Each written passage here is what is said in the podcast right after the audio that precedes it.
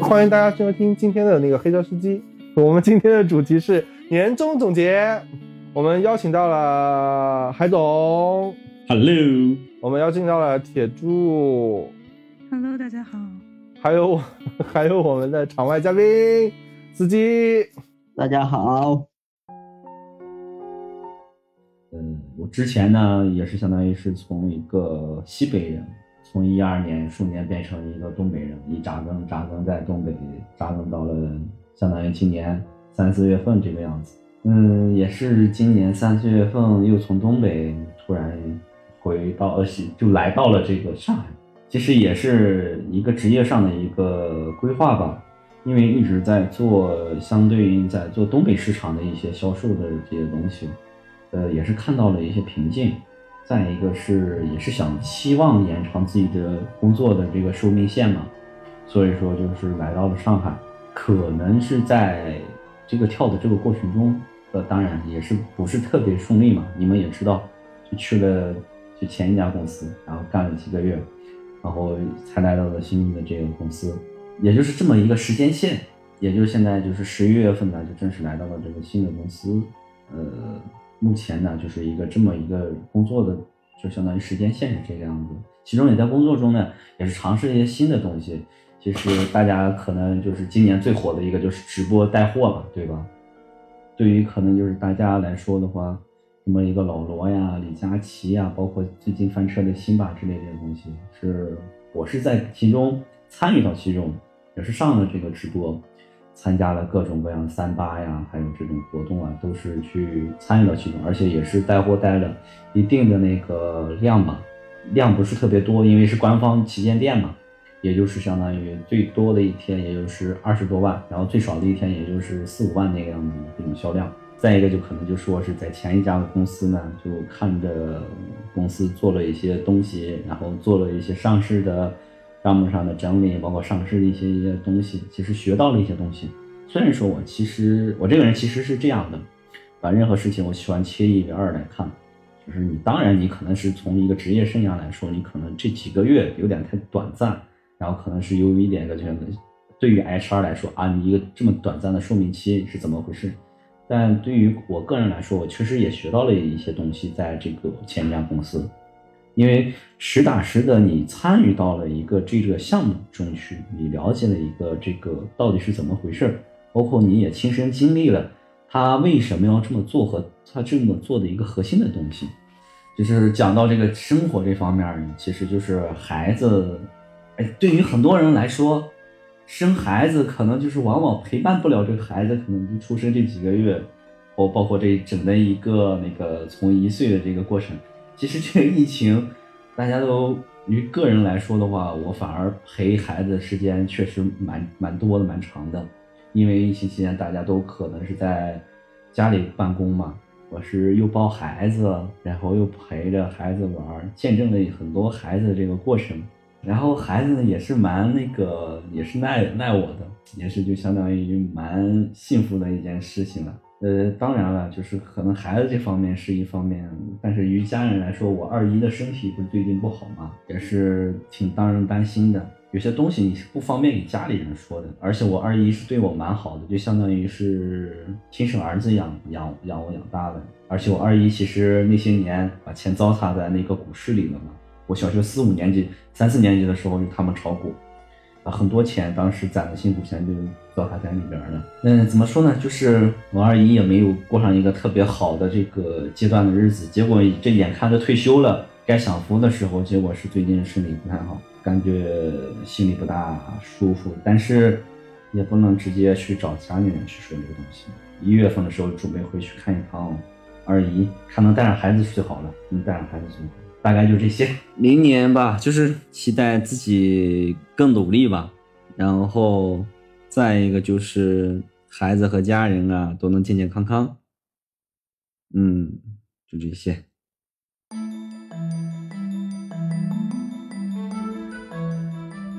哎，我的生活没什么劲爆的，感觉我今年可能最值得自己骄傲的成就吧，就是。成功减肥。年初的时候一直在升，就体重一直在涨，然后涨到了人生巅峰，在医学上已经在那个超重的边缘了。起因就是我是去年毕业的嘛，然后毕业之后就比较放飞自我，而且回国以后有很多东西吃不到，然后就一顿狂吃。当时列了一个很长的清单，就是这个清单上的东西回国以后都要吃，然后就一顿狂吃，然后也没怎么运动，然后就体重真的是涨了很多，差不多涨了有二十斤。就是你即便就是继续持续之前的那种生活作息，你觉得应该不不会再变了吧？但是还是在长胖。就很崩溃，对。然后因为我从小到大还是属于比较瘦的，所以我胖了之后感到非常不适，然后心理上也会觉得有一点自卑。就是要打开淘宝，就会给我推荐什么孕妇装什么的。然后这还不是最崩溃的，最崩溃的是我看人家模特穿着好像也还行，我自己买回来一穿就特别难看，然后我真的很崩溃。我之前有一个就是那种我跑步的时候会穿的那种运动短裤。是比较紧身的，然后我就是比较胖的时候，我就想我要去跑步，然后拿出个裤子来，发现我连那裤子都穿不上了，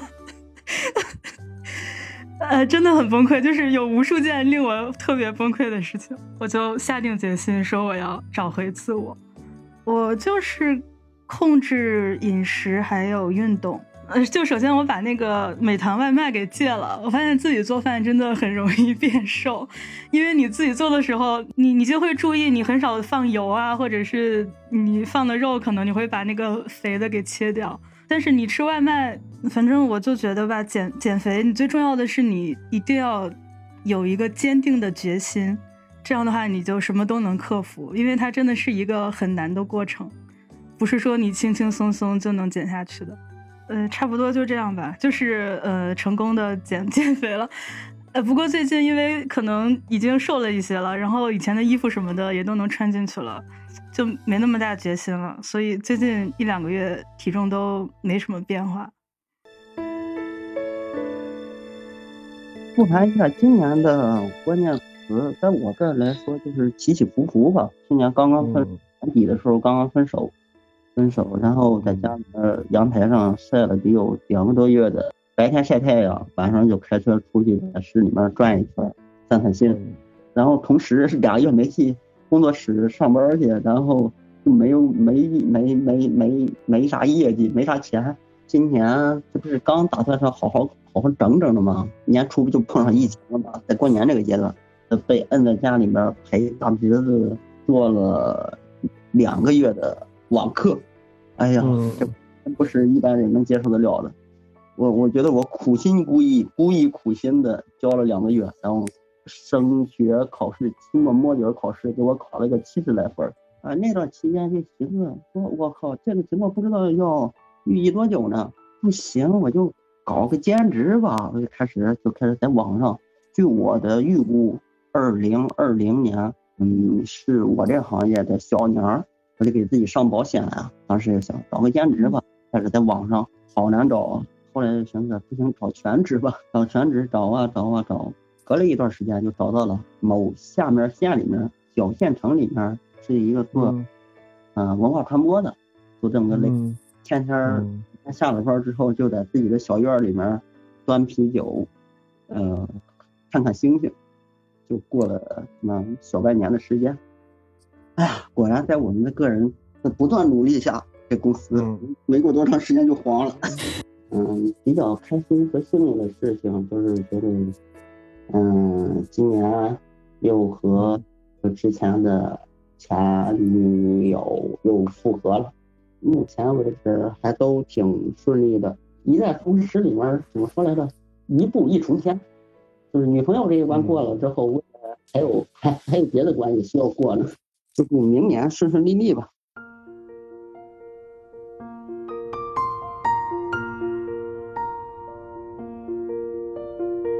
这个今年反正我觉得比较核心的问题的话就是焦虑吧。反正从感觉是真的是从头年头焦虑到年尾，然后希望焦虑的情绪不会一直延续到明年呗。然后焦虑的事情。很多啊，当然当然很多了，就是有自己的事情，然后有家里的事情，然后当然今年从感觉从年开年就不是特别顺。我虽然一开始没上班吧，我休家里休了将近一个多月，然后才开始正式上班，然后而且还是轮班制可能，然后。嗯，但我我老婆这边是，她是一开始就上班了，他们从大概初七就开始上班了。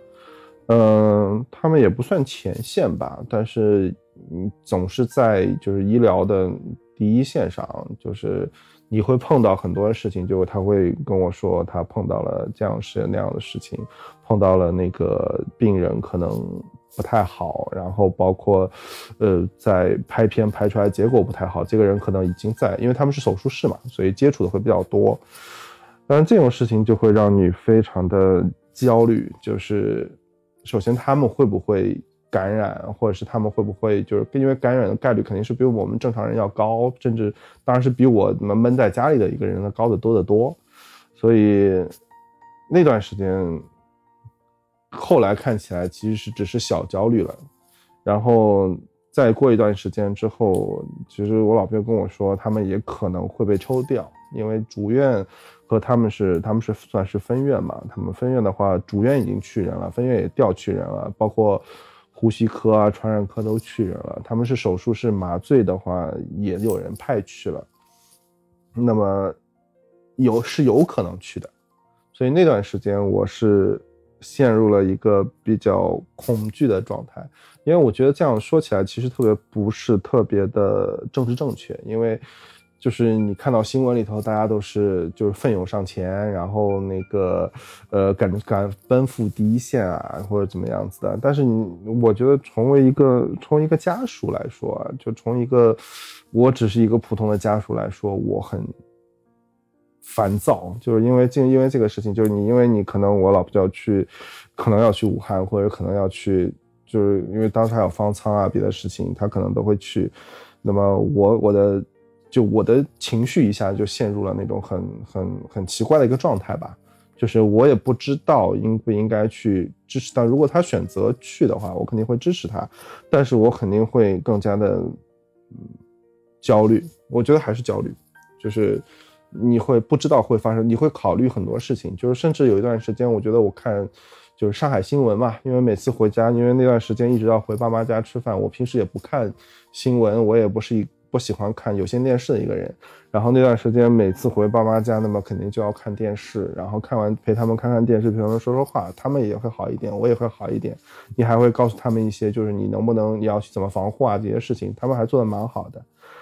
然后，当然也感谢我老婆之前就做了很多准备吧。就她从听到这件事情第一刻开始，就家里头已经开始存储了一些东西，让我们可以有效的，呃，的度过了这次，包括酒精啊，包括口罩。但是你在看新闻的时候，新闻过程之中，他会告诉你有有人去，就是包括有人就家属去送他们去上前线，然后什么带着女儿，带着儿子，然后包括怎么把他们接回来。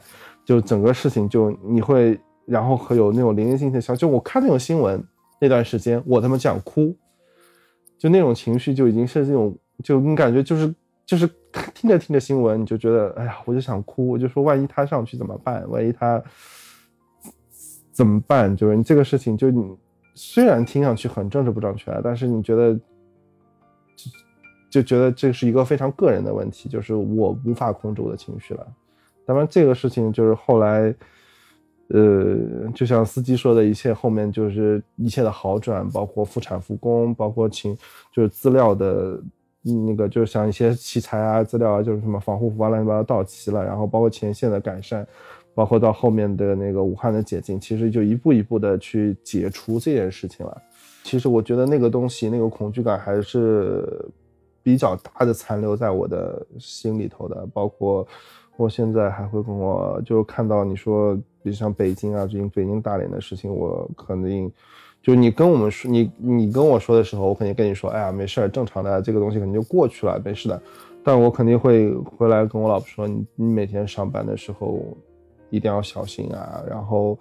你们上班的时候防护要做好，不，然后下班也要注意，不要那个太长时间的逗留，然后包括，呃，清洁工作啊这些东西，就是你你会想的比较多，就可能我觉得他比我看得开吧。但是我觉得我反正就是一个，我本身可能是一个比较容易焦虑的人。就有些其实说白了，就是人的烦恼很多，可能百分之八十多都是未来对未来的恐惧吧。但我觉得我可能这个共情能力或者怎么样可能会更强一点。那么你真的是他妈看个新闻都会哭，你还不敢在他们面前表现的太多，这个事情就比较难受。当然这个事情就过去了，就翻篇了。然后后面的话还是比较顺利吧。然后包括他们最近可能会去接种。疫苗啊，或者是怎么样？我觉得我还是比较支持他去接种的，因为我觉得那个不管疫苗或者别的什么情况怎么样，但是他们在前线肯定比我们更容易呃受感染或者是受什么样的东西。我其实还是希望他能够在一个相对安全的状态。我就很清楚的记得那天是他那个下夜里头下班，因为他。十一点那个班头就是七点钟到，呃，就是理论上七点钟下班嘛，然后后面就是他实际上应该是就会加班到直到送走最后一个病人为止，就可能是九十点钟了。然后那次我们就我开车接他回来，然后我们在路上的时候，他正好跟我说起这件事情，说说到这个问题，所以我们知道的还比较早，但是你就感觉真的就就在身边的事儿，所以这个东西就比较的。比较的那个感觉切肤，就不像，就不像当年的 SARS。我因为是在一个小地方长大的，然后就我之前不是说过在厂子里长大的，那个时候我在线上上线中，那么那个时候其实并没有很大的影响，因为太小了，没有什么流动性的一个地方。那么相对来讲，大家其实从防护来讲都很少，就包括口罩，那个时候我都记得很清楚，我还都不太想戴，因为我特别讨厌戴口罩一个人，我本本来呼吸就。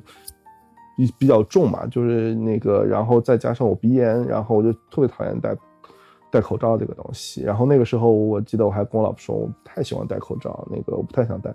然后后来发现，该戴还是得戴，就这个事情就是绕都绕不过去。就包括我，我那天回回沈阳的时候，就回东北的时候，然后我爸妈我。前一天晚上，我爸妈我们去送口罩给他们，然后我跟我爸说：“你这个要戴口罩，我们明天走。”然后我爸说：“不戴，不戴，不戴。”我爸也是一个不太喜欢的，然后特别倔的一个人。然后第二天，我妈说：“不行，你一定要戴。”然后我，然后我妈就戴着口，就戴了好几副口罩，然后那个放在那个包里头。然后第二天到了那个。机场就基本上所有人都戴了，我觉得上海人民还是比较怕死的，他们戴的就非常快，不是疫也是疫情的原因嘛，就是海总知道的嘛，就是我原来的行业受冲击比较大嘛，我们就直接被被离职了。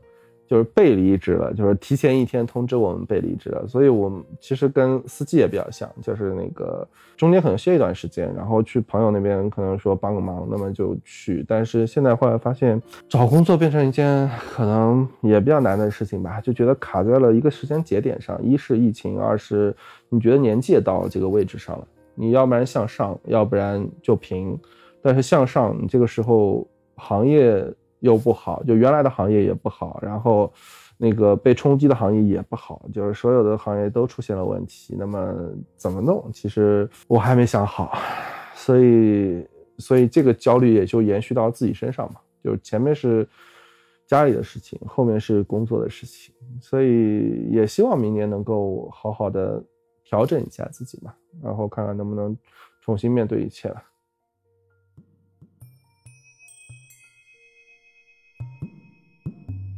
对我们说愿望吧，说愿望，正好聊到这里。海总，明年的愿望是啥？啊，期待我明年吧，就是 没有，就是期待自己更努力吧。然后再一个就是孩子和家人啊都能健健康康。嗯嗯，就这些。海总事业心太强了。反正就是升职加薪那点事儿啊，一什么就想上桌。上桌。小猪呢？嗯，我我就希望尽早减肥成功吧。你还要减肥成功？了，你对啊，你还要减多少？你还要减多少啊？不，我的目标是减二十斤，现在还没实现这个目标。你差四点五斤，我刚我刚算了一下。对。嗯，差不多吧。你看，对啊，那那也是还是没实现嘛。那你呃，嗯算了，我问好像问好像不太好，算了算了算了，我本来想问一下，就是就是目标大概是多重，想想好像也不不太好。八十斤嘛，好女不过百嘛，人家没那么刚刚不会，八十斤，八十斤很轻了，好不好？对呀、那嗯跟就是周志明一样的是吧？世界银量级拳击手羽量级因。为我了解铁柱，我看一下，铁柱应该是一百二。你怎么了解我？哎呀，我的我我乖乖！声明一下，我跟司机不不是，不是我，我发现司机真的是一点求生欲都没有。真的是。世界真的，司机讲讲你的愿望。我讲了，我就跟左姐连下线了，哦，我，这就是你明年一年的愿望了。两年之内达成也行。我，你是真的没有什么求生欲？你你你女朋友真听这个节目吗？当然了，好吧，好吧，那那你的第二个愿望是什么？再给你一次机会。对，再给你一次机会，嗯，你还有第二个没有愿望嗯更加重要的愿望？对对，就是节目之外，除了和节目有关的。跟对，铁柱吃一顿晚饭。我操，标的漂亮！司机，我跟你讲，我封你为偶像，真的。好吧，我也不知道说啥了。我感觉他女朋友已经提刀过来了。还好不是一个直，还好不是一个直播节目。我操！回到我这里，我的明年愿望就是家里安安全，就家里平平安安吧。嗯然后其他的事情还是我自己努力吧，不能算愿望了，家里平安最重要。我们不像海总那么傻。离得不必都记起，过去的不会都忘记。有些往事，有些回